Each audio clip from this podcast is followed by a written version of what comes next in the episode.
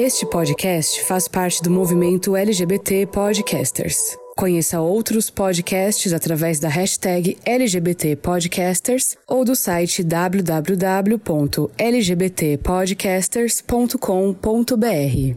Um homem quando arruma outra mulher, acabou o amor, o amor. Mas, minha gente, desde que. Desde criança que eu escuto essa música na quinta série. E eu fico pensando, será que acabou o amor mesmo quando o homem arruma outra mulher, o homem arruma outro homem, o homem arruma outra pessoa, outra, outras conexões? Será que acaba mesmo?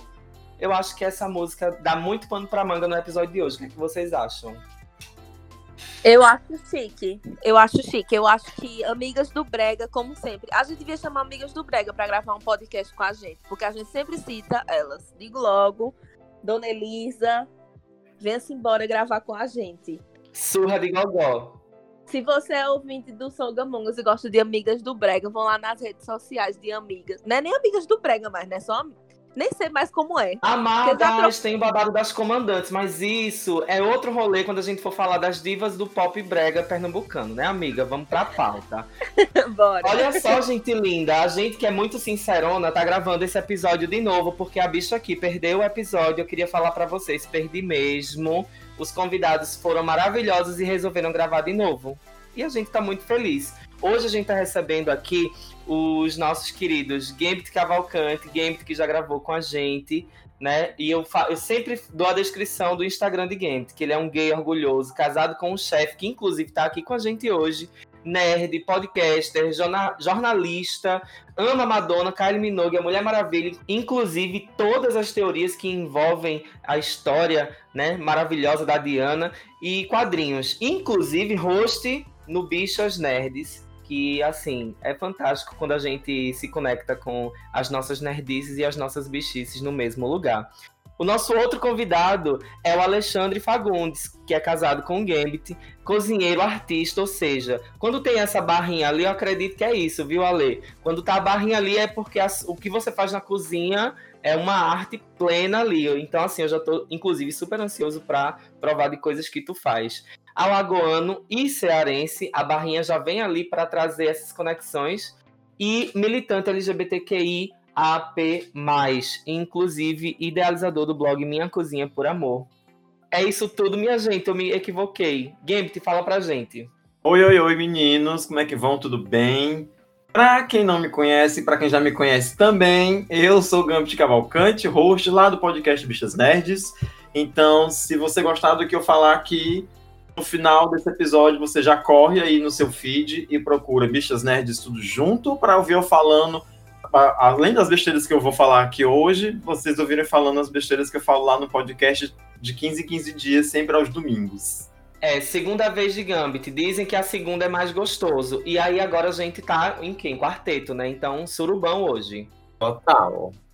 Ale, querido, bem-vindo ao Songamongas. Ale, Manda teu texto e faz o teu jabá. Sério, obrigado. tudo bom, Mila? Tudo bom, Drico? Tá faltando o Rodolfo, já tô com saudade da marginalizada. Mas é... quero, quero de novo agradecer o espaço, entendeu? Eu me chamo Alexandre Fagundes, sou casado com Gambit. E atualmente a gente mora em Fortaleza. Eu sou chefe de cozinha, trabalho com gastronomia profissional há uns 20 anos, mais ou menos, quase. Sei lá, acho que é 20. E tem um blog, né? E também um blog chamado Minha Cozinha com, Minha Cozinha com Amor. E também uma loja virtual de delivery de comidinhas e guloseimas chamada La Underline Bodega com 2B de bola. Quem quiser acompanhar o trabalho da gente, sejam bem-vindos e convidadíssimos. E os nossos ouvintes de Fortaleza que peçam suas delícias no La Bodega. Total. E o Ale, minha gente, que tem todo um jeito né, maravilhoso. E tem os, dentro dos quitutes que o Ale faz, tá ali a geleia de pimenta que eu vi esses dias no Instagram. Toda uma propaganda, né? Fortalecendo aí essa, essa coisa do, do regional que é fazer compota, né? E aí eu, eu queria só perguntar para ti, Ale, qual o segredo dessa geleia? paciência, carinho, amor, afeto. Maravilhoso. Eu só, eu, só, eu só tava esperando, que quando ele começou paciência, carinho, amor, ele vai dizer sazon, já já. Né? Mas até... Não, tô brincando, é sério. É, é, o segredo dessa geleia é o tempo e a temperatura da chama que ela está exposta. Não pode ser muito quente, mas também não pode ser muito é, frio. Tem que ser uma temperatura assim média. E tem que ser um cozimento constante e naturalmente você vai lá e mexe a geleia para não grudar no fundo da panela e prestar bem atenção no ponto dela. Quando ela tiver com um ponto mesmo assim bem viscoso, parecendo um gel de cabelo, assim, é porque ela tá ok. Ela já tá boa para ser desligada. Espera esfriar, esteriliza os potes que você vai guardar com água quente e conserva na geladeira por meses. E é natural. Menino, Muito chique. Já eu quero essa receita no nosso Instagram para as mongas, né, minha gente? Vocês acham que, que assim, nós aventureiros da cozinha na pandemia, a gente consegue, Ale, fazer essa geleia com toda essa paciência, esse requinte? Consegue, consegue sim. É super fácil. É só precisa, é, só precisa focar mesmo e ter um pouquinho de paciência que dá certo. Mas a Xane vai mandar a receita para sair no Instagram do, do Songamonga, se vocês quiserem. Com pronto. certeza a gente já quer, viu? Ai, que, olha, se já quero fazer aqui em casa, vou fazer e vou postar foto. Meu Deus, eu não posso prometer mais nada esse ano. Eu vou tentar fazer em casa também, Drica. A gente faz o desafio da geleia de pimenta. Aí a gente Ah, vê. eu gostei do desafio. Lembrando que a quantidade de pimenta é, vai de pessoa para pessoa. O ponto de, da minha pimenta, ele é um pouco alto. Então eu gosto de mais picante. Se quiser menos picante, é só reduzir a quantidade de pimenta. Cuidado com a quantidade de pimenta, porque senão depois a florzinha reclama. Arrasou, arrasou. Pois é, né? E eu sou a Mila, arroba Mila Vasconcelos no Instagram, no Twitter, em todo canto. Vereadora de Caruaru, digo logo. Bote lá, dia 15 de novembro, 65659. Beijos. É? Eu sou Ah, tá. o Drico, arroba drico.oficial. É, assim, cabo eleitoral da Mila. E é isso. E nós juntas hoje, né, que não temos a marginalizada, somos as Songamongas! Roda, Roda a vinheta. Só Among Us. Songamongas. Songamongas. Songamongas. Songamongas. Songamongas. Songamongas. A partir de agora, A partir de agora. A partir de agora, a partir de agora. Songamongas. Gente linda, o tema de hoje é relacionamento aberto. E a gente trouxe esses convidados maravilhosos para que vocês pudessem é, conhecer de perto as vivências, as realidades, as nuances, se dá certo, se não dá certo, como é isso, quais são as dificuldades, enfim. Se tu tem necessidade de beijar várias outras pessoas, se tu tem necessidade de criar conexões com outras pessoas e você não sabe o que é que é isso que, que, que envolve todo, todo esse desejo teu, assiste, fica até o finalzinho, senta, faz a tua pipoca que a gente vai falar sobre isso. Então, quando a gente decidiu é, trazer esse tema, a gente foi logo pesquisar, né? Então, quando a gente foi pesquisar, então a gente vai dar aqui o texto da Wikipédia. A Wikipédia devia patrocinar a gente também, né, amiga? Essa, é, a enciclopédia livre, né? Assim, mas assim, né? Vamos lá. É, relacionamento aberto é a relação romântica em que os parceiros envolvidos concordam com uma forma de não monogamia. Ou seja, todo mundo ali já aderindo à, à sua essência. De modo que relações românticas ou sexuais com terceiros possam não ser consideradas traição ou infidelidade. Isso é o que diz a Wikipédia. Então, a nossa questão central de hoje. Mas isso, na prática, funciona mesmo? Então, dentro desse contexto, eu queria convidar Mila Vasconcelos, que está aqui no sofá comigo hoje, para dizer assim, como é que tu entende desse rolê? Como é que esse rolê reverbera dentro de ti? Então, gente, a minha relação em relação a esse ao relacionamento aberto, né? É meio complicado, porque eu sou taurina, né? Então, assim, pessoas taurinas co- costumam ser um pouco ciumentas, possessivas. Mas eu estou aberta aí para novas oportunidades. Não sei se Milene vai estar também, porque se eu sou ciumenta, Milene é mil vezes mais. Porque a bicha é escorpiana, é ciumenta e vingativa. Então, assim, por enquanto a gente tá nisso. Talvez, depois que a gente escutar a Gambit ali falando nesse episódio, né? É, a gente talvez abra um pouco mais a cabeça em relação a isso. E eu confesso que eu tô cheia de curiosidades, louca para perguntar aos meninos como foi esse início de relação. Mas e para tu, Drico? Como é, é essa questão do relacionamento aberto? Amada, para mim, relacionamento aberto é o que há no mundo, no planeta. Eu acho que é o futuro. Para mim, né? No meu universo, eu me vejo futuramente, sim, é... nessa experiência da vida de que a gente segue afetivamente, romanticamente com uma pessoa e, e, sei lá, e de outras formas de conexões mais físicas e tal, que esse é o meu rolê, inclusive, hoje. É, assim, eu acho que é muito possível, eu acho que é muito perto, eu acho que é muito. Consigo entender muito isso. Eu não, não, não tenho. Não tenho hoje. Acho que dentro do, das minhas teorias eu consigo me resolver. Nunca tive um, estive num relacionamento é, aberto na prática, mas eu sinto que eu tô pronto para um, se caso eu vier a ter um. Né? Vamos lá, né? Vamos colocar esse podcast para o marido ouvir, né, amiga? Não me bote nesse BO, viu? Isso dá BO. me tira dessa corda de caranguejo. Mas você é o consultor, amigo. Você tá envolvido no BO até a cabeça. É você que tá dando consultoria para essa empresa. não, não. Não gosto nesse BO, sabe por quê? porque essa é sempre a primeira coisa que tem que ser dita a respeito do, quando a gente fala da nossa relação. A gente não é modelo para ninguém. Eu não sou palmatória do mundo, eu não sirvo de modelo. A relação que dá certo para a gente, ela é somente isso, uma relação que deu certo para a gente.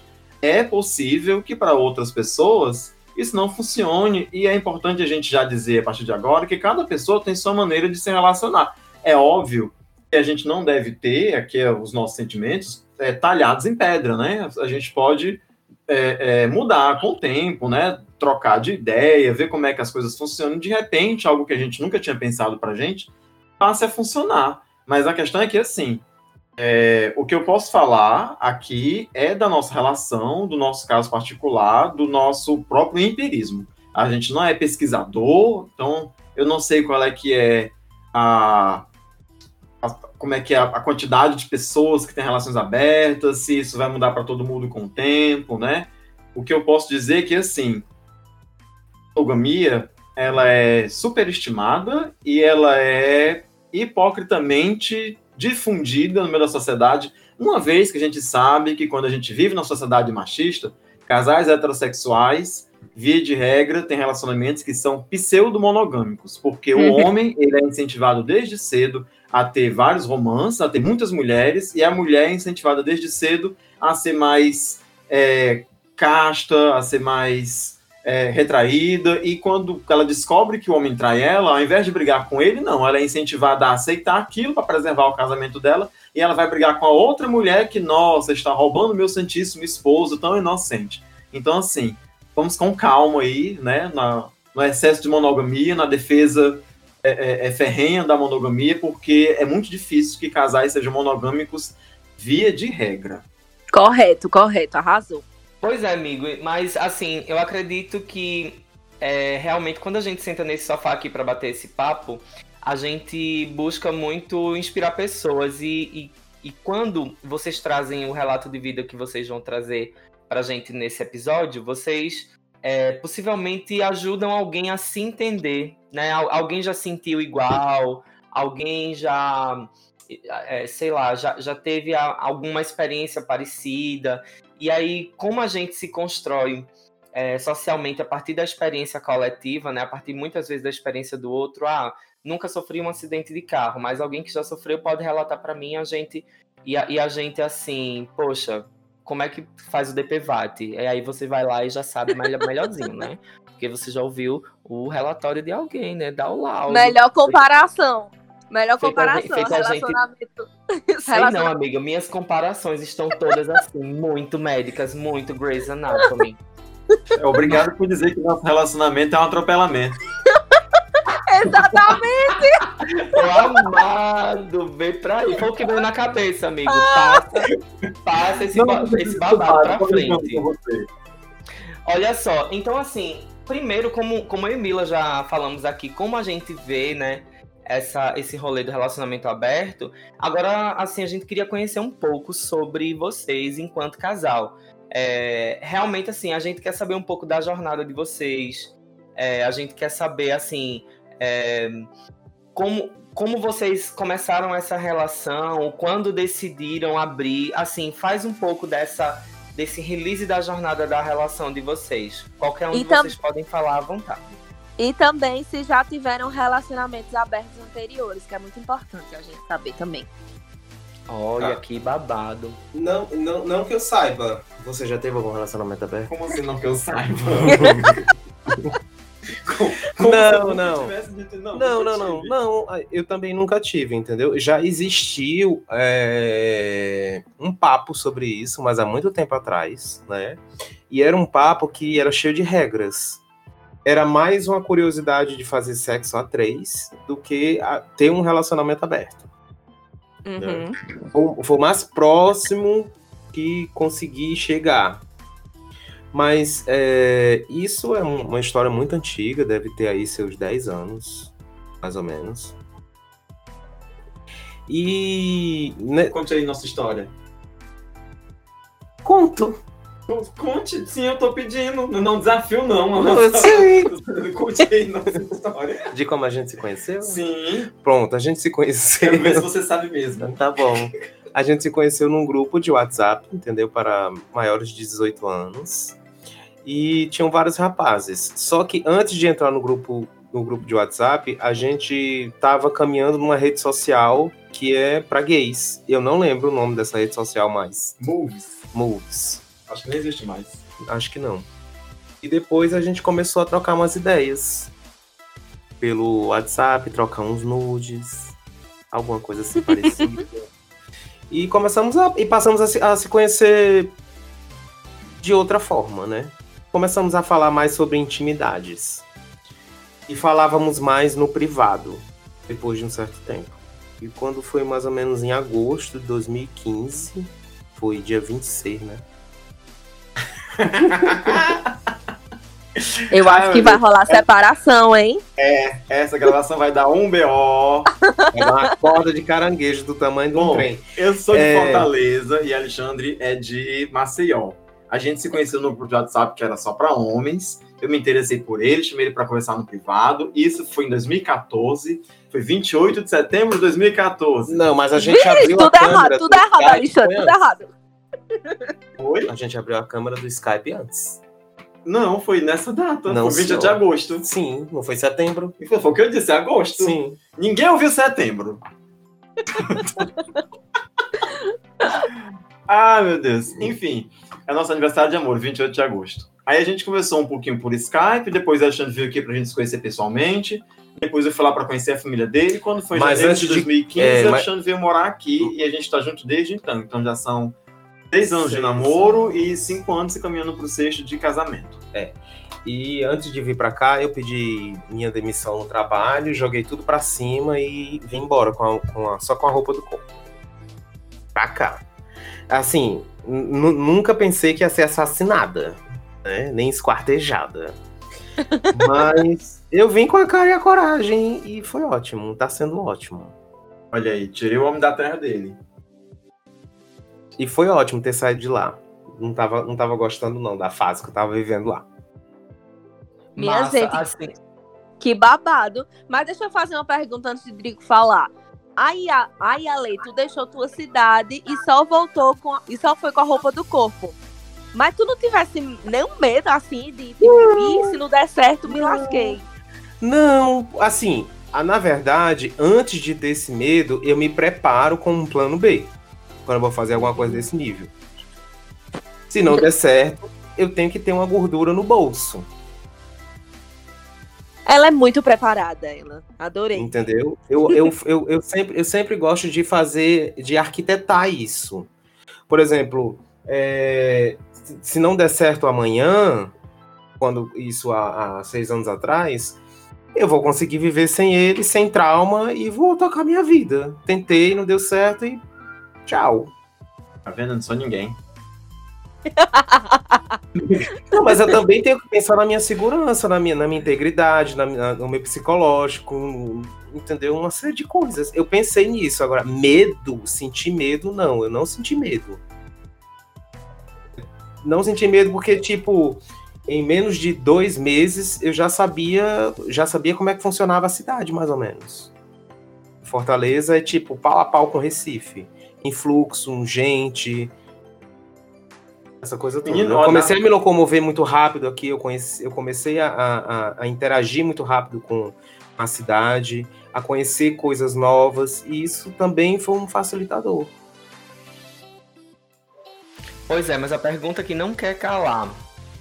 É, roda. de- dentro de toda essa relação bonita que vocês construíram ao longo do tempo, né? Você, vocês têm uma relação de, de retirante, né? De retirada da, da, da sua terra, de deixar tudo, né? Todo, todo, toda a vida que você tem Total, construída e total. tal.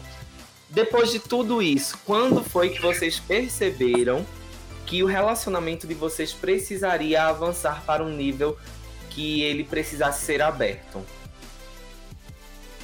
Meu querido, assim. É... Antes de qualquer. Quer dizer, antes de qualquer coisa, não, que eu já fiz essa, essa, essa abreviação, né? Eu já fiz, esse, eu já fiz esse adiantamento. Mas, assim, dentro do nosso contexto, é, nós somos pessoas, e, e eu acredito, mais uma vez, isso é empírico, né? Não tenho pesquisa sobre isso, mas eu acredito que isso deve acontecer com muita gente.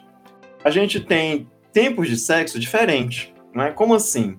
Eu eu tenho um tempo de sexo mais apressado. Eu gosto de transar mais vezes, mais dias na semana, mais vezes no mesmo dia, enfim.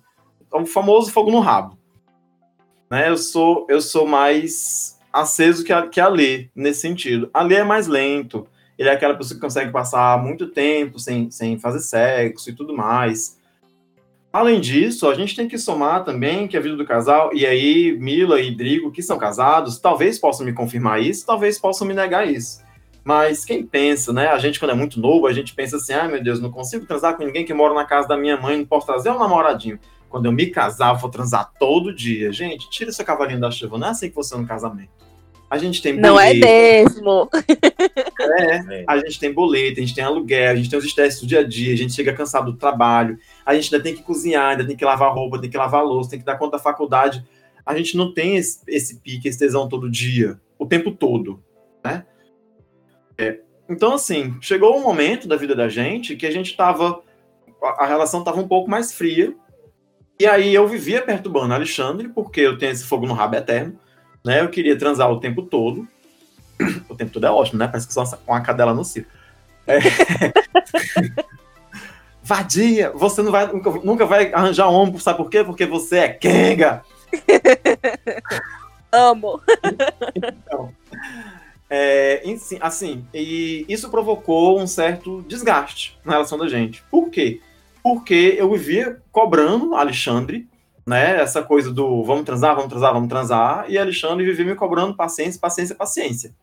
E aí eu comecei a, a me questionar, assim, tive essa, essa crise de autoestima, o que, que eu faço de errado, o que, que eu tô fazendo, é, o que, que você não gosta em mim, acabou o tesão, né? Ninguém se ama mais, é o fim do mundo, e etc e tal. A Lê, inclusive, chegou a fazer terapia, sozinha a gente não chegou a fazer terapia de casal, mas a- a foi, foi um tempo para conversar com um psicólogo, né, fazer terapia e tudo mais, até que um belo dia eu sugeri para ele, olha, o que, que você acha de a gente abrir a relação? Porque aí eu posso apaziguar, né, essa, essa- esse meu tesão sem limite, esse meu tesão sem fim, né, e eu paro de brigar com você e você para de me dar desculpa. Quando eu fiz essa sugestão, na época, Alexandre até perguntou, ele disse, olha, eu não sei como isso funciona, eu nunca abri relação com ninguém, né? É, é só para você transar com outras pessoas, eu também vou poder fazer isso e tudo mais. Enfim, eu disse para ele que eu não achava justo da minha parte, que só eu tivesse o direito a, a abrir a relação, a transar com outras pessoas, que ele ficasse à vontade para resolver como ele quisesse. Então demorou um tempinho para ele processar isso. Não foi uma coisa que ele só disse ok e começou. Demorou né, um, um tempo ainda com essa conversa sendo, sendo digerida. Sendo regurgitada ali, que nem vaca, né? Que fica mastigando, mastigando, mastigando. Chegou o dia que Alexandre tirou férias do trabalho e sempre que ele tira férias, todos os anos, ele volta para Maceió para visitar os parentes. Vai, vai ver a mãe, vai ver o pai. E aí, numa dessas férias, já depois que a gente tinha tido essa conversa, quando ele estava por lá, eu já estava aqui em casa dando cabeçada, né, nas paredes. Louca, desesperada. É, teve um dia que a gente estava falando pelo telefone e eu disse: Olha, tá complicado para mim, né? Eu preciso acalmar meu tesão. O que, que a gente faz? Como é que a gente procede? Aí foi aí, foi nesse momento, especificamente, foi que ele disse: Olha, tá bom, faça o seu lance, né? E tudo bem. Pronto, foi quando a gente começou a abrir a relação de fato. Depois que ele voltou, a gente teve outra conversa, se entendeu nesse sentido, e o acordo que a gente tinha no começo era que a gente ia abrir a relação, mas que a gente não contasse um para o outro. Que ele tivesse o lance Uhum. dele, eu tivesse o meu lance, e a gente não contasse um para o outro. Até então, a gente ainda tinha todas essas dúvidas. Gente, se eu estiver falando demais, vocês me cortem para pontuar alguma coisa, tá certo? Porque eu, Não, eu tô esperando. Eu tô esperando você terminar pra eu perguntar a Alexandre, mas pode continuar, vá, termina aí. Amigo, e o que eu queria lhe dizer é que assim, eu tô envolvidíssimo, eu quero essa história na minha mesa amanhã para um livro. Mas enfim, é, esse foi um acordo. Por que, que a gente fez esse acordo? No, de início, a gente fez esse acordo assim, de ah, eu não quero saber, né? Porque a gente tinha na nossa cabeça, aqui no nosso coraçãozinho, todas essas incertezas que provavelmente vocês, ou quem tá ouvindo a gente, pode estar pensando agora. Ah, eu jamais abri minha relação porque eu vou morrer de ciúme. Porque eu não ia aguentar ver meu companheiro, minha companheira, meu, meu parceiro, meu parceiro é, transando com outra pessoa na minha frente. Eu não ia aguentar isso, eu não sei como é que eu ia, sabe, como é que eu ia reagir e tudo mais. E a gente tinha todas essas questões. A gente não nasceu desconstruído também. A gente não Uhum. veio pro mundo.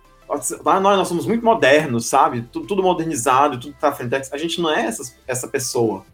Né? Demorou um tempo pra gente também processar isso. Como é que funcionava isso? O que, que aconteceu?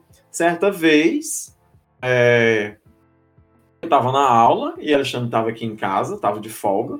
E aí a minha aula acabou mais cedo. E eu avisei para Alexandre que tava voltando para casa, só que ele não viu a mensagem. Não atendeu o telefone, viu minhas mensagens. E aí, quando eu vinha chegando no apartamento, eu vi uma pessoa saindo daqui. Eu vi um rapazinho saindo daqui. E aí, veja só você, quando eu fui forçado a, a- a- vivenciar essa situação, né? Tudo aquilo que eu achava que eu ia sentir, o ciúme, que eu ia entrar em casa, eu ia brigar. Aquele ia- barraco, né? Aquele barraco. Jogar Exatamente. as, co- Eu- jogar as coisas de pel- pela janela. Ai, que tudo, Uhum. eu amo. Meu sonho. Sim, e não, eu tinha certeza que eu ia entrar aqui dando um close de travesti, com a mão pra cima e sacudindo os peitos. Tinha certeza que ia fazer essa cena, mas não. É, abrindo meu coração pra vocês, quando eu sou, quando eu vi o rapaz saindo aqui de casa, eu senti um tesão do caralho.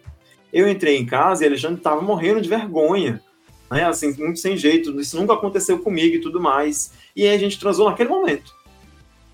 Do jeito que eu cheguei na rua, do jeito que foi. E foi nesse dia que a gente resolveu é, abrir a relação e começar a trazer convidado aqui para casa para fazer sexo os dois juntos. E aí a gente fez a três, fez a, a quatro, né? Não faz assim porque a cama não aguenta.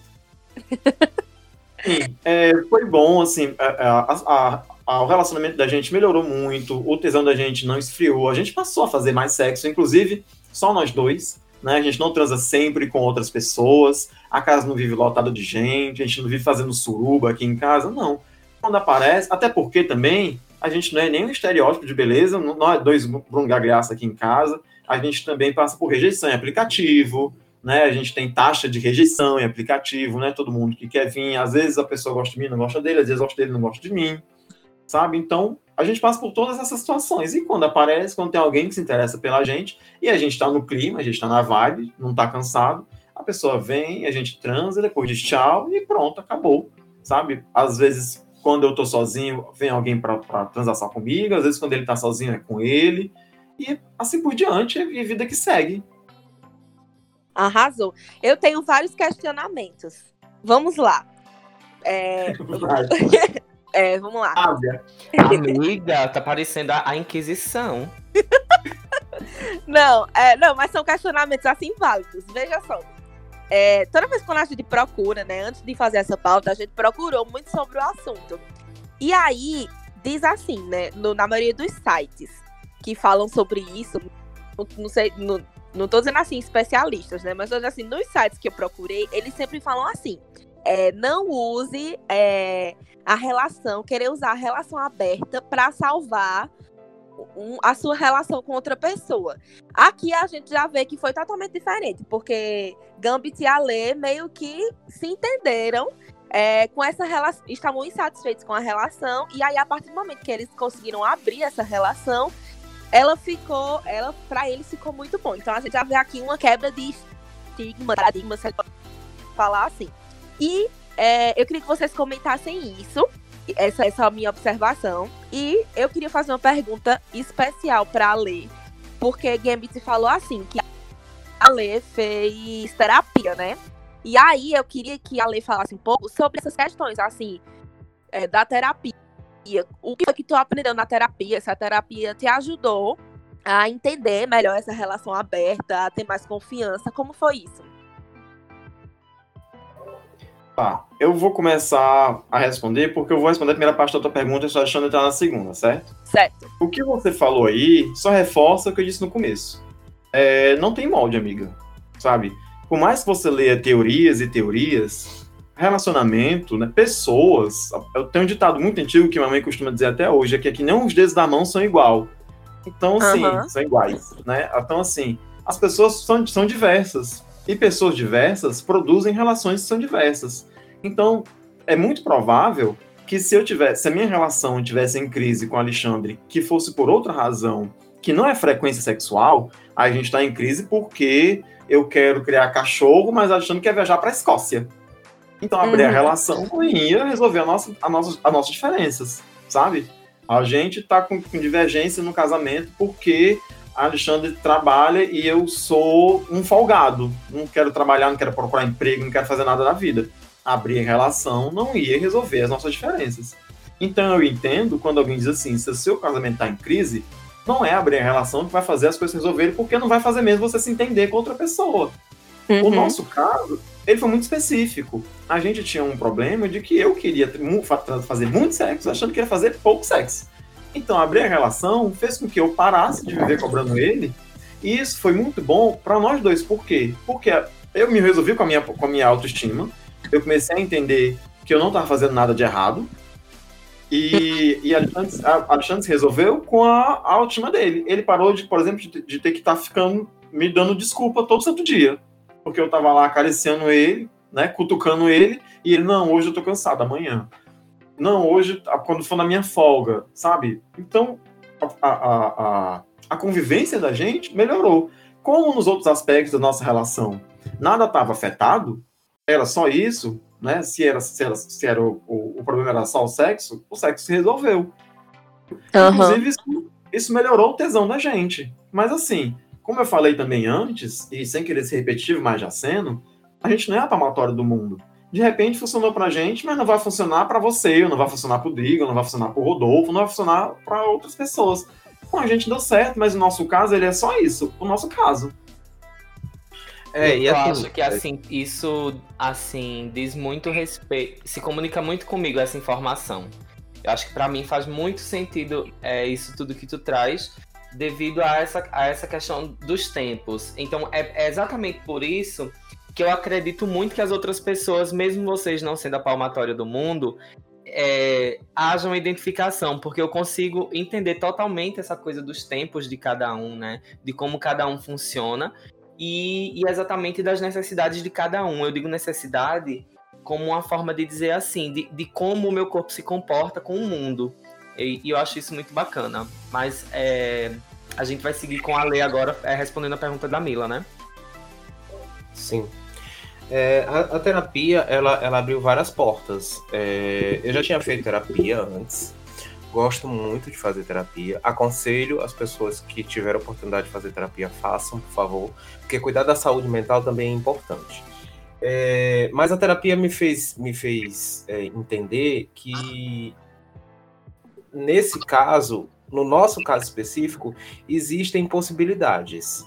E em cima dessas possibilidades existem, existe uma experiência de vida, existe uma troca, existe um diálogo, existe uma confiança, existe é, algo que fica ali preto no branco.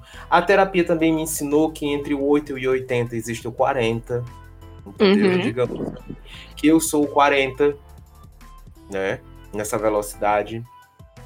É, a terapia me abriu portas que eu agradeço até hoje, né? As pessoas que me acompanharam. Em cima dessas, dessas divergências de tempos sexuais que a gente tinha. Às vezes ele perguntava para mim o que era que eu conversava com é, com um terapeuta, ele queria saber o que é que a gente conversava, o que é que eu conversava com o terapeuta, é, e, e dentre outras coisas, mas me ajudou muito a, vencer as, algumas barreiras, algumas coisas internas minhas. Me fez enxergar também que o relacionamento, o relacionamento aberto, no nosso caso, no nosso modo, ele não se configura como uma traição temporária, né? Porque assim, a traição, no meu ponto de vista, ela não tá da cintura para baixo, ela tá em outros patamares. Uhum. Olha, muito, muito, muito significativo isso que tu traz, é, Ale. E é exatamente dentro dessa perspectiva que a gente percebe que, assim, é, terapia é, é muito, é muito, é muito decisivo pra, pra, pra gente. Eu nunca fiz terapia, mas eu sempre comento com Mila que, assim, Mila, eu preciso, eu tenho, eu tenho altas, sabe, altos altas crises existenciais, assim. Eu não quero nem, nem banalizar a, a, o termo, né, de ter crise existencial e tudo. Mas, mas tem hora que a gente pensa tanto nas nossas questões que a gente fica precisando de alguém que, que faça que faça pela gente o, o, o que a o que a terapia faz para Lúcifer na série, porque eu tô viciado. Sim, mas, mas é isso. É, e, e assim, antes da gente aprofundar, e caminhar para para outros rumos dessa conversa, é, eu queria que Mila apresentasse para gente nossas redes sociais nesse pequeno intervalo. Então, gente, para você que nos acompanha, para você que está nos ouvindo hoje pela primeira vez, a gente está nas redes sociais também. No nosso Instagram, a gente é só seguir lá a gente por arroba songa.mongas. Inclusive, a gente tá com programação especial, porque o Songamongas completou um ano. E a, e a gente tá fazendo ensaio fotográfico, assim, né? Vai ter um, a gente tá fazendo um concurso cultural para ganhar um ensaio fotográfico. Então, é, vai lá no, no arroba se inscrever. E a gente tá preparando muitas surpresas, né, para nosso momento de comemoração, porque a gente sobreviveu a um de podcast, aos perrengues, altas coisas. É, e também a gente tá no Twitter, Lá no Twitter é Songamongas, tudo junto, sem o ponto. E se você quiser participar da nossa newsletter no WhatsApp, chama a gente lá também nas nossas redes sociais pra gente adicionar seu número. Lá você vai saber é, em primeira mão quando o episódio vai sair. A gente vai conversar um pouco, talvez. É, a gente vai desabafar uma coisa, vai ser babado. Segue a gente lá nas redes sociais. Um babado mesmo, viu? Babado, confusão e gritaria. Se tudo der certo na vida dessas mongas, tem tapete vermelho até o final do mês. Mas só complementando para você, querido ouvinte, que, que ouviu sobre essa, esse concurso cultural nosso, né? É um concurso que a gente quer contar histórias. Nós já temos várias inscrições, pessoas maravilhosas que estão se inscrevendo. E se você assistiu é, esse episódio até domingo, dia 11, você vai conseguir se inscrever ainda. Para poder participar, a gente precisa que você seja de Caruaru e região, porque o ensaio fotográfico vai acontecer por aqui. A gente sabe que tem muito ouvinte de, de outros lugares né, do Brasil, que se comunicam com a gente, parabenizam, né? Tem muitos nordestinos no, em outros países que ouvem a gente, tem muitos nordestinos pelo Brasil afora, é, em outras regiões do país. Amigo, mas se pagar a passagem, a gente vai também fazer suas fotos lá. Eita, amiga, é, a gente vai, a gente vai nas Bahamas, como diria Rodolfo, né, nossa querida. A gente tem que fazer uma menção, uma citação ela merece. Então, a gente iria nas Bahamas fazer sua foto. Bem, para a gente aprofundar né, todo esse rolê que a gente vem falando, é importante dizer que essa, essas teias de comunicação e essas teias de experiências sendo partilhadas, elas são importantíssimas pra gente construir identificações, né? Eu acredito que, a, que até a evolução cultural da humanidade veio pra aí, como eu tô chique, querendo ser a filósofa dos cabelos amarrados. Porque, olha, quem quiser ver meu cabelo amarrado tem lá no Instagram. Sim, é, é essa, essa coisa de, de, da evolução cultural da humanidade eu acho muito interessante, porque quanto mais a gente fala num tema, mais o tema se naturaliza, mais as pessoas, quando a gente tá na fila do banco, na fila do pão, tá falando sobre. Então, quem entendia o que era o que era gay, o que era um gay, né? Sei lá, eu posso colocar até no passado recente, nos anos 90, o que era um gay? Era a caricatura. Então hoje a gente percebe que a gente avança para muitas discussões.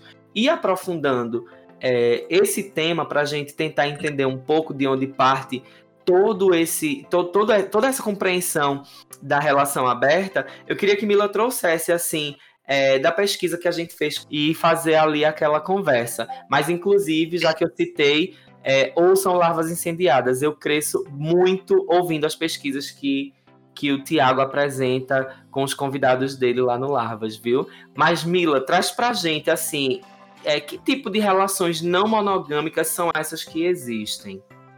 Pois é, a gente tem as monogâmicas, né, que a gente já sabe qual é, mas aí as não monogâmicas, que são as abertas, aí as abertas são aquelas que Gambit e a lei falaram no início, que é aquela don't ask, don't tell, ou seja, você não pergunta e a outra pessoa não fala com quem ela saiu, com quem ela ficou.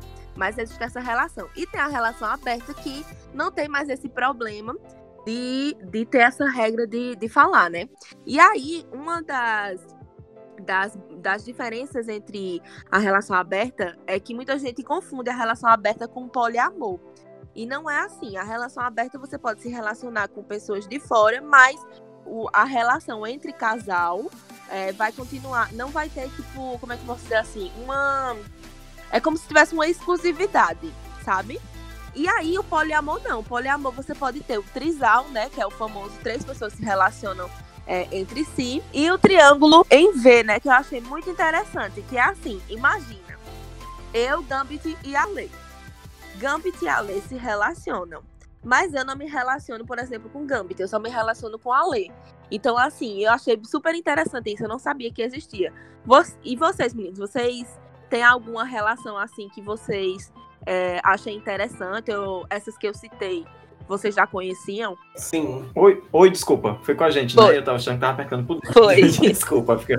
Assim, eu já, eu já conhecia, assim, já é, já... Bom, Dona Fã e seus dois maridos é uma obra brasileira de muito tempo, né? Sim, verdade. Que é aí uma- um, um triângulo amoroso, que é essa relação em V que você está falando, né? Que a Dona Flor se relaciona com os dois maridos dela, mas os dois maridos não se relacionam entre si. Nossa, eu Então, nunca assim- tinha parado pra pensar nisso, é verdade. É, então, relações poliamorosas são muito antigas.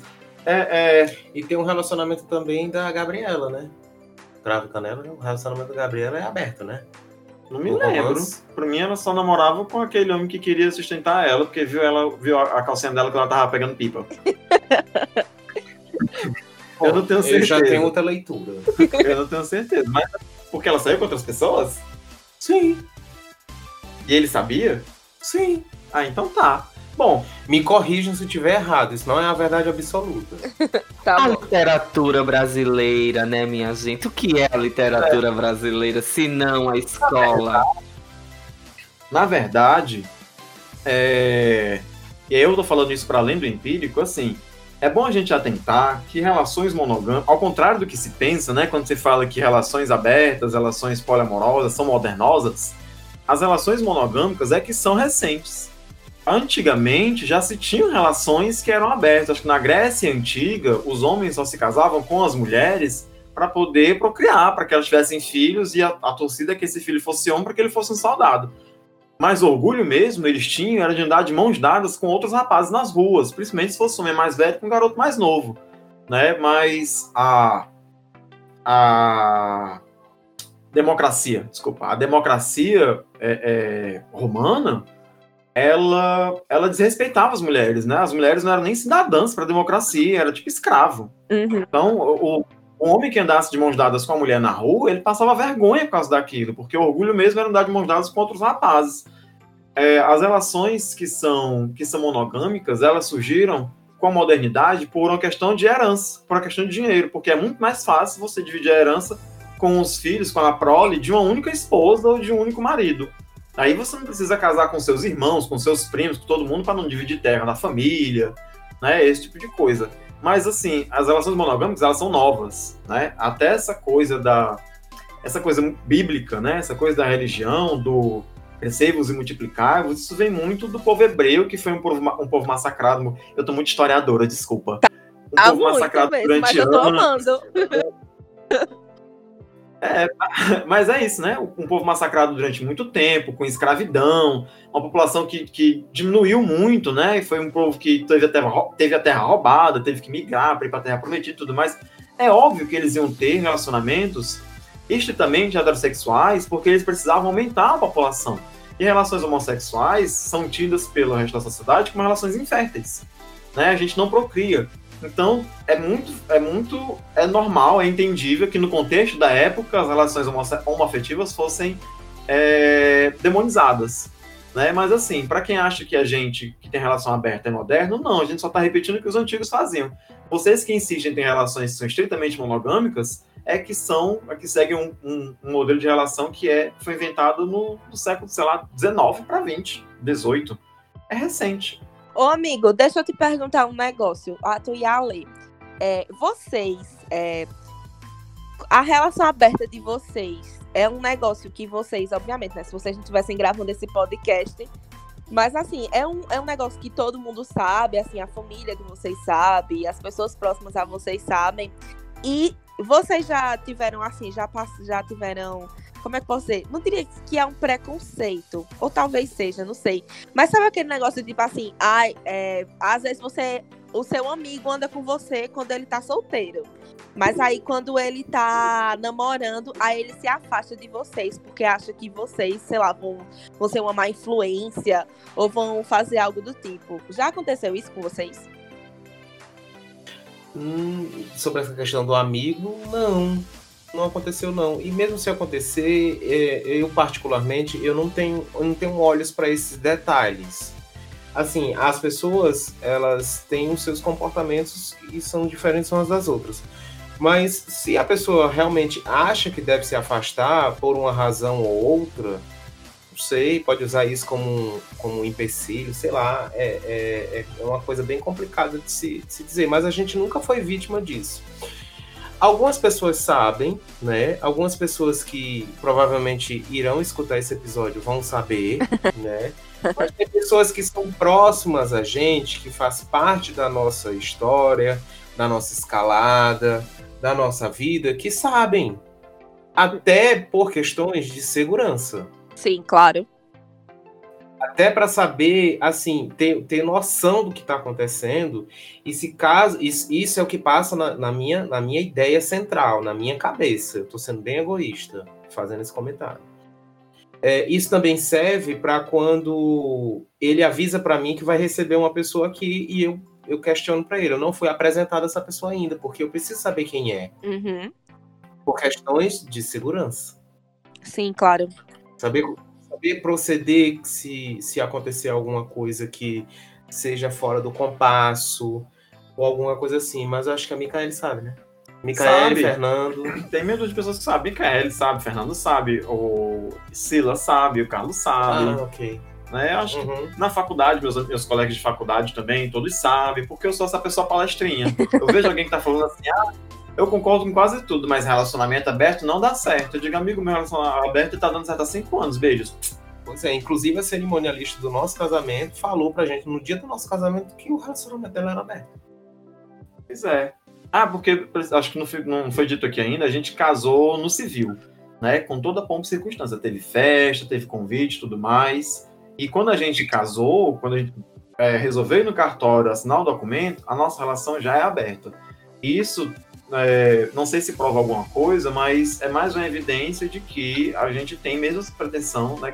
A gente é bem Rita. A gente consegue separar o amor do sexo. Sexo é uma coisa, amor é outra coisa. Até porque não tem métrica para se medir amor. Amor é uma coisa que a gente sente, né? E a gente não mede amor só com questões sexuais, só com tesão. A gente mede amor na comida que o Alexandre faz para mim todo dia, no cuidado que eu tenho quando ele tá com febre, na preocupação que a gente tem quando um tá na rua e o outro tá em casa, sabe? Tem, tem muitas maneiras de se medir amor, de se medir companheirismo, de saber que você quer estar com, com a pessoa pro resto da vida. Não é só o sexo, não é só o tesão. Ai, que lindo isso. Me dá até vontade de chorar. Achei muito fofo isso. E eu queria saber outra coisa de vocês. É, na verdade, duas. É, a primeira é tipo, se vocês já se apaixonaram por uma pessoa que foi aí, tipo, só pelo sexo, mas aí ela tinha um papo legal, tinha uma conversa legal, e vocês pensaram na possibilidade, hum, talvez, quem sabe, ou se o relacionamento de vocês aberto é só para essas questões carnais, entre aspas. E é, outra coisa é sobre os ciúmes. É, esse sentimento de posse que a gente tem. é, que assim, é óbvio, eu também, né, nas minhas pesquisas, eu vi que as pessoas têm esse pensamento de que ah, tem um relacionamento aberto, mas não sinto ciúmes. É, não tem ciúmes, não tem insegurança. Como é que vocês lidam com isso também? Bom, é... nunca rolou paixão, né? Assim, da gente se apaixonar por, por uma pessoa que vem aqui dentro. Existe um rapaz que a gente tem um grupo no WhatsApp, que é eu, ele e o Gambit, Aham. que é o Fernando. E ele é muito gente boa. A gente conversa direto. Inclusive, o nosso grupo é Filhos da Tieta, o nome do grupo. A gente ficou colega. A gente ficou colega, a gente ficou amigo e a gente conversa muito. O Fernando é tipo uma pessoa de uma geração completamente diferente da geração da nossa. Às vezes ele precisa ser desconstruído. Às vezes ele escuta mais, ele ouve mais, ou ele fala mais e ouve menos. E ele é psicólogo. Então, é uma pessoa bem-vinda.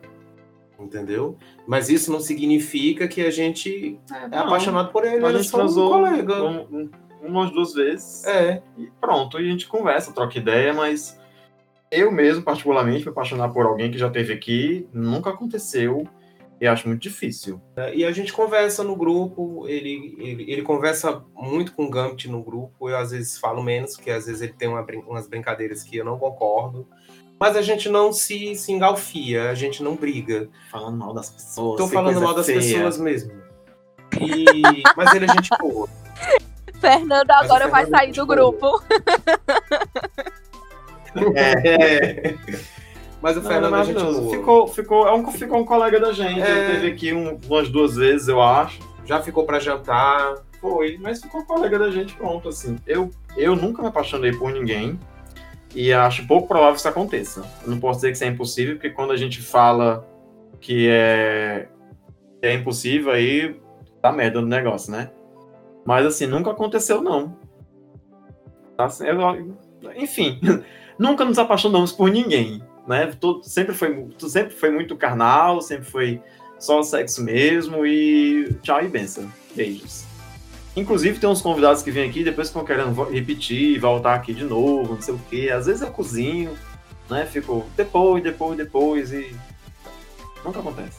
E, ve- e na maioria das vezes as pessoas, elas, depois do, do ato, é, elas têm Do ato. praticamente essas. É, do ato da foda, do sexo, a mesma coisa. Tá separado, É. porque eu sou vagabunda. Pera ainda. Não, não sou vagabundo, não. Ei! É, Depois dos finalmente, as pessoas elas têm exatamente as mesmas questões, não vou dizer que é 100% igual, da pauta de vocês. Praticamente sempre rola as mesmas perguntas. Tem gente que diz, ah, eu não consigo ver o amor da minha vida, beijando outra pessoa. Não Ah, faça. eu sei como é que vocês conseguem. Se fosse comigo, eu não conseguia. Não vá. Sabe? É Sempre, sempre tem. É. As, as pessoas sempre tentam fazer. Eu também já passei por isso em aplicativo. Fica aqui o desabafo, para deixar o episódio de vocês maior ainda. É, sempre tem alguém que tá tentando julgar a gente. Né? Certa vez teve um, um rapaz no Grindr que disse que a gente era corno. Os dois deram um jeito, a gente deu um jeito de ser corno junto. Eu fiquei assim, amigo, não faz nem sentido isso que você falou. Sabe? A gente deu um jeito. Primeiro, que corno é um adjetivo muito machista. Corno ficou para homem. Só é corno o homem que é traído pela mulher. A mulher que é traída, né, ninguém tá nem aí, tá tudo bem, e ela tem que aguentar isso, tudo mais. Então, eu fico, eu fico muito decepcionado quando pessoas LGBTs tentam reproduzir os modelos de relações que não foram pensadas pra gente. A gente sabe que só por ser LGBT, a gente já tem uma relação que é socialmente considerada disfuncional. A gente não gera filho, né? Joga os gays na ilha para ver se daqui a 50 anos tem mais tem um vivo ainda. As pessoas falam por aí que, que a gente é, difunde a AIDS, né, para a sociedade. Então, é mais, é- fica muito complicado para a gente quando a gente, enquanto LGBT, tenta reproduzir esses modelos de relação das pessoas que acham que a nossa relação já é disfuncional por si só, só pela nossa existência, sabe? Então, é- é- a gente precisa fugir um pouquinho, e aí eu vou usar as palavras da Mila, né? Quebrar esse paradigma da, da- de romantizar o amor romântico, né? Veja só você. De achar que você só vai ser feliz quando encontrar a metade da sua laranja, que a gente é igual a arara, que a gente só tem um parceiro pro resto da vida, que você nunca vai sentir tesão por ninguém, não vai achar ninguém, mais ninguém bonito, é mentira, gente. Não tem por que você ser apaixonado por alguém, você não pode achar mais ninguém bonito, e não é porque você achou alguém bonito que o amor que você tinha pelo seu parceiro acabou. Sabe? É, e va- vale lembrar também que é preciso um equilíbrio emocional muito grande para que as coisas fluam de uma, de uma maneira leve, de uma maneira sadia, saudável, de uma maneira que tenha um consenso entre as partes. É. E assim, né? Experiência própria, eu como mulher, e eu acho que vocês também. Acho que, na verdade, todo mundo, esse negócio do amor romântico, né? A gente foi ensinado desde criança de que é, sentir ciúme era uma coisa boa. Se a pessoa não sente ciúme de você, é porque a pessoa não gosta de você. Ou então, é, é, a gente é ensinado a provocar ciúme no outro, porque para poder testar a pessoa, para poder testar se ela gosta de você. Então, assim, é muito complicado. Existe uma linha bem tênue, bem tênue, e eu sei que eu preciso melhorar muito isso, no caso, em mim, principalmente, porque é, eu sou uma pessoa ciumenta, mas as pessoas pensam que é só em relação a é, namorada, esposa, esse tipo de coisa. Mas não. Eu, por exemplo, tenho ciúme dos meus pais, tenho ciúme de amigos próximos. Claro que eu não sou aquela pessoa que dá escândalo ou que fica com raiva com cara fechada, sabe? É, isso eu já melhorei bastante. Mas é, a gente sente, é, eu, eu, pelo menos assim, eu sou uma pessoa. Já dá aquela pontadinha no coração se, o- se o Drico e o Rodrigo foram pra piscina e você não foi, né? Exatamente. Dá, mas aí, mas assim, eu disfarço. Eu fiz, ai, vai lá, amigo, vai, uhul, se diverte. Mas Eu tenho, eu Tomara tenho- que bata a cabeça na quina e morra, mas vai lá. É, coisa horrível, Nazaré Tedesco. Eu, eu tenho ciúme das minhas panelas, por exemplo. Das minhas facas. Tá vendo? Vale, mais, vale menos do que uma panela. Gente, agora eu me lembrei, sabe do quê? Da Maisie.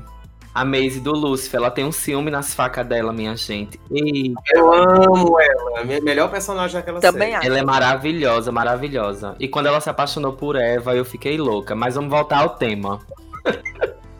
mas, mas, Mila, eu vou dar um conselho pra você que já foi dado aqui antes. Terapia, amiga. É. é, Vai entender por que você tem essa sensação, esse sentimento de posse com relação às pessoas. Uhum, é, eu acho, exatamente. acho que eu tenho. Eu trabalho, eu trabalho com a, eu trabalho com a Taurina e, e- e- e, é, quando você tá falando, parece que ela tá aqui do meu lado. Tá vendo?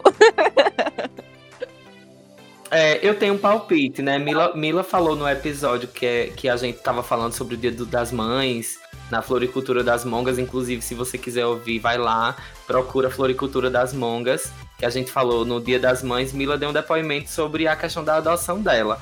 Eu acho que, de repente, por ser adulta, olha o meu palpite, olha o palpite. É, eu acho que por ser adulta e ter essa coisa de que, assim, de que todo mundo que a ama, ela quer tão perto que não quer perder mais ninguém. Eu sinto assim. Que ela quer que a história dela seja, assim, contada pelo, pelo controle que ela tem, que ela exerce de. Ah, eu tenho você, eu tenho você, eu tenho você, eu preciso contar com você, com você, com você. E ela, e, e assim, mas eu sinto também que Mila essa semana, inclusive, olha, os rolês, Mila, a, a lavação de roupa suja. Na verdade, a- vamos estender as roupas limpas. Mila, essa semana, teve uma atitude muito linda comigo. Que a gente usou todas as pulseiras possíveis da piscina essa semana para eu poder ficar bêbado domingo, porque eu fiquei bêbado de novo domingo. E, e aí, tipo, Mila chegou aqui em casa, me deu as pulseiras dela para eu ir com as minhas amigas E ela ia pra piscina também comigo e disse: Não, eu e Milene vai ficar em casa, a gente já não queria ir mesmo. Aí eu disse, amiga, muito obrigado, porque ela me deu as pulseiras da piscina dela. Então ela não tem tanto ciúme assim, ou eu não, ou eu não significo tanto, né? Mas eu significo que ela me deu as pulseiras. Tá, você não sabe se eu torci pra você, não, pra você ter um piriri na piscina e voltar pra casa. Eita, resenha, viu? Mas, gente, vê só, a gente falou sobre todas essas coisas. E a gente, pra, pra amarrar todas essas questões, né? Já ir para ali pros momentos de concluir esse nosso papo. É, assim, a gente já falou sobre todas essas questões de ciúme, sentimento de posse, de, de desintoxicação dessa coisa, desse amor romântico, que inclusive eu, que eu tava esperando o momento, porque eu, eu gosto muito de ouvir um relato que não, não é cortado, e quando o Gambit trouxe inclusive aquela, as questões históricas, são as mesmas questões históricas que eu penso, para muita gente, é, Gambit e Ale, eu respondo exatamente usando o, o exemplo dos contratos sociais que o casamento é, da, da, das questões da monarquia, né, da, da, divisão dos bens e tudo. Eu uso exatamente esses exemplos quando eu falo sobre esse assunto com qualquer pessoa.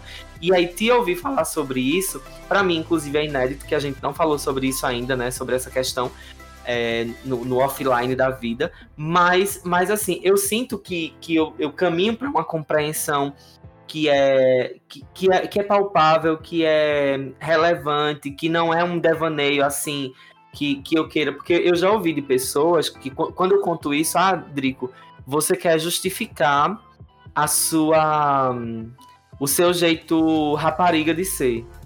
Você quer justificar a, a sua safadeza se embasando em princípios filosóficos e históricos.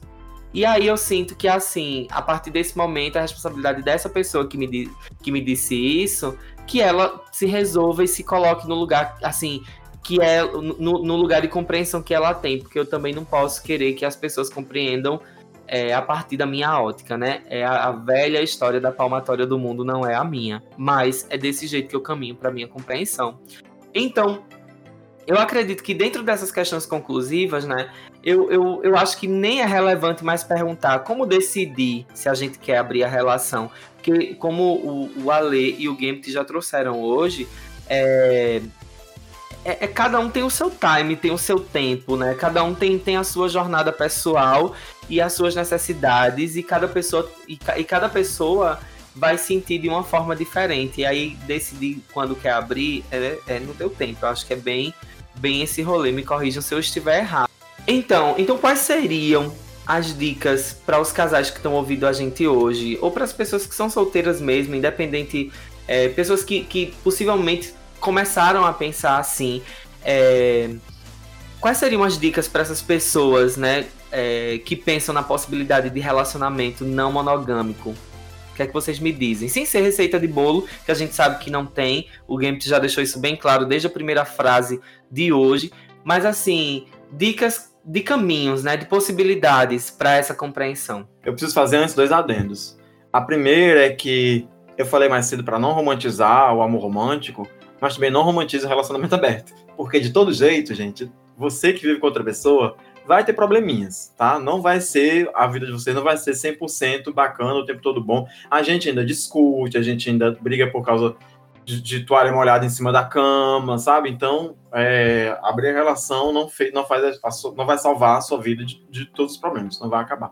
E a segunda coisa, Drico, é que quando você fala para as pessoas sobre contexto histórico, as pessoas dizem que você quer justificar a sua safadeza com o contexto histórico, a relação é justamente inversa elas é que querem, é que não têm argumentos para poder justificar a castidade forçada delas. Porque todos nós temos hormônios, todos nós temos instintos, todos nós temos é, é, é, tesão, todo mundo tem libido e as pessoas usam de motivos religiosos, as pessoas usam de, de motivos que não são, de motivos morais, né? Motivos que não são nem éticos, mas de motivos morais, para tentar desmoralizar a gente que vive a vida da maneira que, que, que, nos, que nos contempla, que deixa a gente feliz. Então, eu acho que se tem contexto histórico para você usar para justificar o que você sente, use o que você está certo. Quem está errado é quem não tem contexto histórico e quer obrigar a gente a viver de algum jeito. Diga que você dizer. É, eu penso que é necessário um diálogo, um diálogo muito aberto, franco e sincero, né? E, e tive essa oportunidade com, com o relacionamento que a gente vive hoje, né? de não ter dificuldade de, de, de, falar o que eu sinto, o que eu estou sentindo, é, se, se algo me agrada ou não agrada, e, e essa oportunidade eu tive aqui, eu e tenho essa oportunidade até hoje, né? Então é tudo montado em cima de de uma ideia e dessa ideia vem a conversa e a conversa vem a exposição do que você sente e algo vai se tornar realidade e algo vai se tornar compreensível. É, se tem, se tem uma dica que eu posso dar que serve para qualquer relacionamento, monogâmico ou aberto, a, a dica é: seja sincero. Seja sincero com você, seja sincero com seu parceiro, porque eu acho que pode doer muito mais a sensação de ser enganado, de ser feito de, de trouxa, sabe? Descobrir que a pessoa fez uma coisa que você não sabia, a gente se sente tão mal. Eu já passei por coisa parecida. Né? Todo mundo já viveu romance passou por coisa parecida. A gente se sente tão mal de ser, feito, de ser feito de trouxa, de se sentir a pessoa mais boba do mundo, de pensar como é que eu não enxerguei isso antes. Então, velho, jogue com as cartas na mesa. Seja sincero. E aí a, a, a pessoa vai reagir, obviamente, da maneira dela, mas o importante é você saber que você deu o seu melhor, que você falou a verdade, que você tá, você tá no jogo de cara limpa. Eu acho que é nenhuma relação de, de, de mãe e filho, de pai e filho, de irmão com irmã, de amigo e amiga, e, e relações amorosas não funciona se não tiver sinceridade. Se você não se sentir à vontade para conversar com seu parceiro sobre as coisas que você sente, que tipo de coisa você vai poder conversar com esse parceiro então? Que tipo de parceiro é esse? Arrasou. E eu ainda acrescento mais uma coisa, gente. É... Você ter essa vontade de ter um relacionamento aberto massa, converse com seu parceiro, fale com ele. Mas se de alguma forma ele não quiser, de jeito nenhum, eu acho que também não vale a pena você ficar forçando. Eu acho que você tem que ver assim, ou entra em um, bom, um consenso de tipo assim, é, eu quero e meu parceiro não quer, então a gente tem que ver alguma coisa para entrar em consenso. Se não, gente, a gente não, não precisa, porque senão vai ficar duas pessoas infelizes. A, a pessoa que não quer o um relacionamento aberto, achando que o parceiro tá lá com ela, mas que fica pensando em outras pessoas, e a pessoa que quer um relacionamento aberto fica infeliz porque quer ter outros, outras. quer experimentar coisas novas e não pode por conta do parceiro, sabe? Então, assim, é, acho que sinceridade é tudo. E tá tudo bem se, se sei lá, vocês quiserem coisas diferentes. É feito o Gambit ou a Lei falou logo no início, né? É, não adianta nada. Vou, é, tu falou, um, cria, um querer criar um cachorro e o outro se mudar pra Escócia. Não lembro como é, como foi a frase, mas é tipo isso. Eu acho que tem que ser sincero e também entender o que é bom para cada um e tentar discernir é, se o relacionamento vai continuar valendo a pena depois disso tudo. Amiga, em, em resumo, ou você se acerta, entra no consenso, ou você a, a, arranja um consenso ou você arranja outro parceiro. é isso. É, tipo isso, é tipo isso. Fudeu, minha amiga, fudeu, viu? Fudeu, só digo isso. Olha, mas agora a gente vai é, para os momentos finais. E aí, antes da gente ir para a coxa de retalho, é, eu queria mais uma vez pedir pro, pro Gambit e pro Alexandre para fazer aquele velho jabazinho bem gostoso. Eles já fizeram lá no início, falaram da, dos seus projetos, dos seus trabalhos. Eu queria que vocês falassem pra gente novamente por onde andam, onde a galera vai encontrar vocês, o que é que vocês andam fazendo. Ale, começa pra gente. É, vocês, vocês me encontram no Facebook como Alexandre Fagundes e no Instagram é Alex F Fagundes com dois F de faca. E a gente também tem uma lojinha de delivery de guloseimas pelo Instagram chamado lá underline bodega com dois P de bola. E lá a gente apresenta um trabalho bem irreverente de uma comidinha que pode ser sacada do mercado e ir direto pro baile.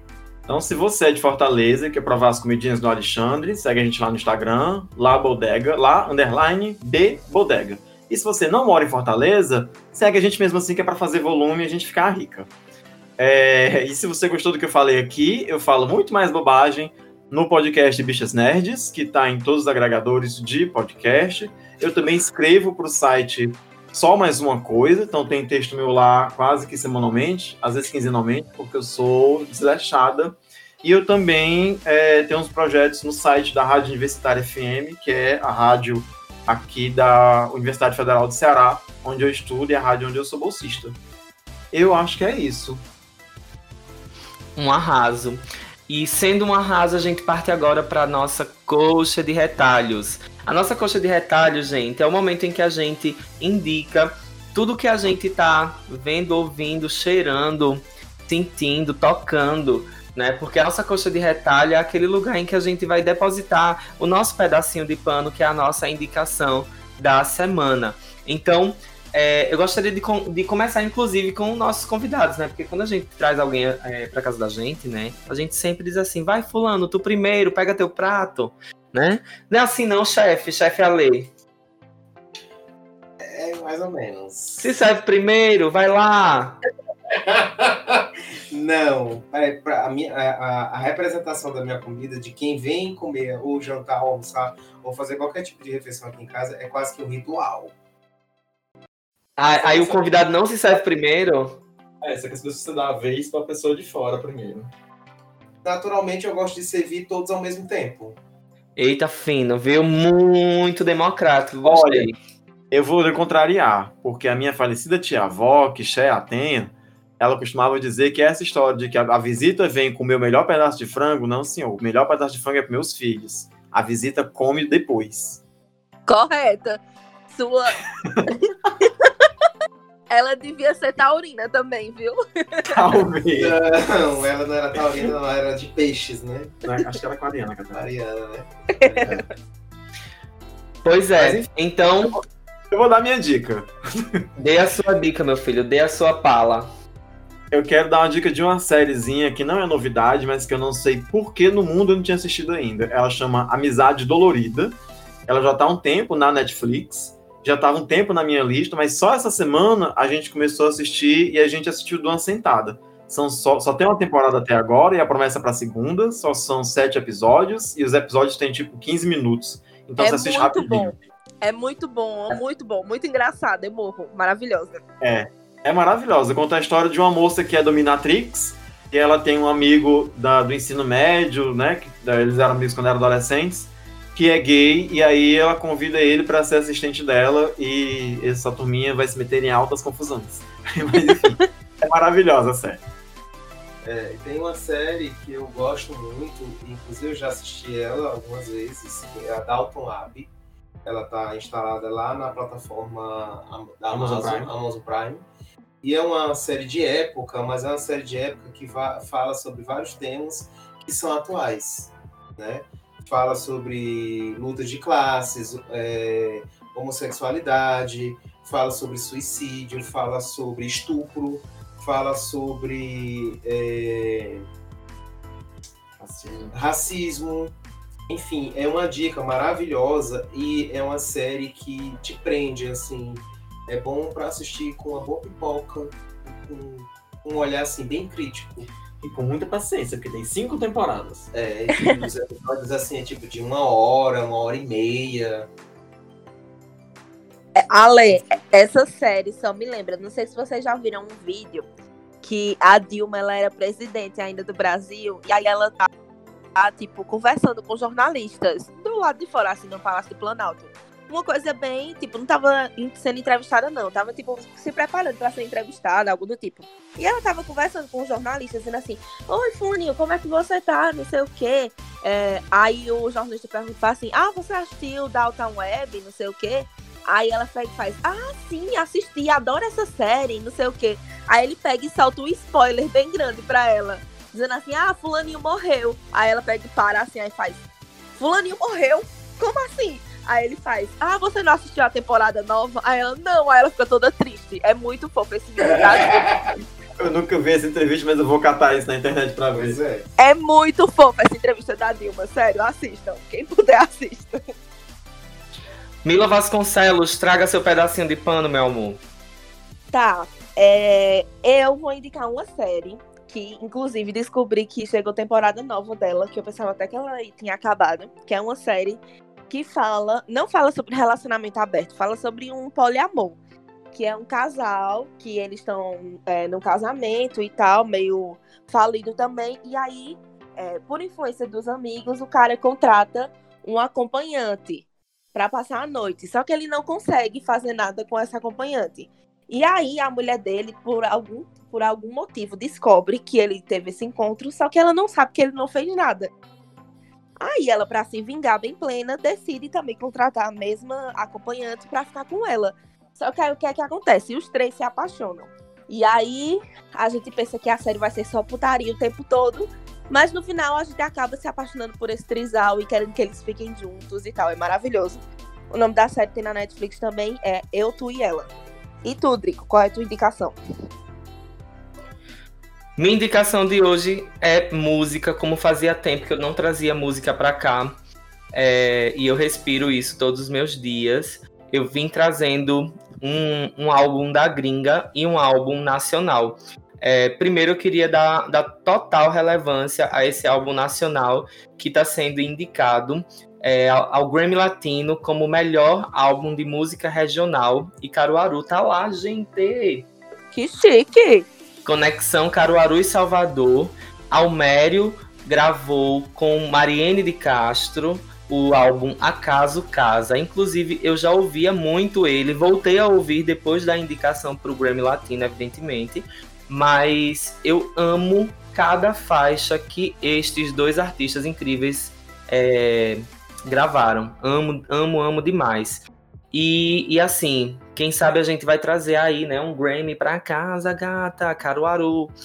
É, o, o, outro, o outro álbum que eu tenho para trazer, que é uma viagem muito pessoal minha, e, e eu sempre escutei esse álbum para meditar, e eu sempre escutei esse álbum para dormir, sabe? Eu sempre colocava nesses dois momentos, meditação e, e, e dormir. É, é, é, assim, bate muito nesse lugar, né? No lugar da tranquilidade, da serenidade.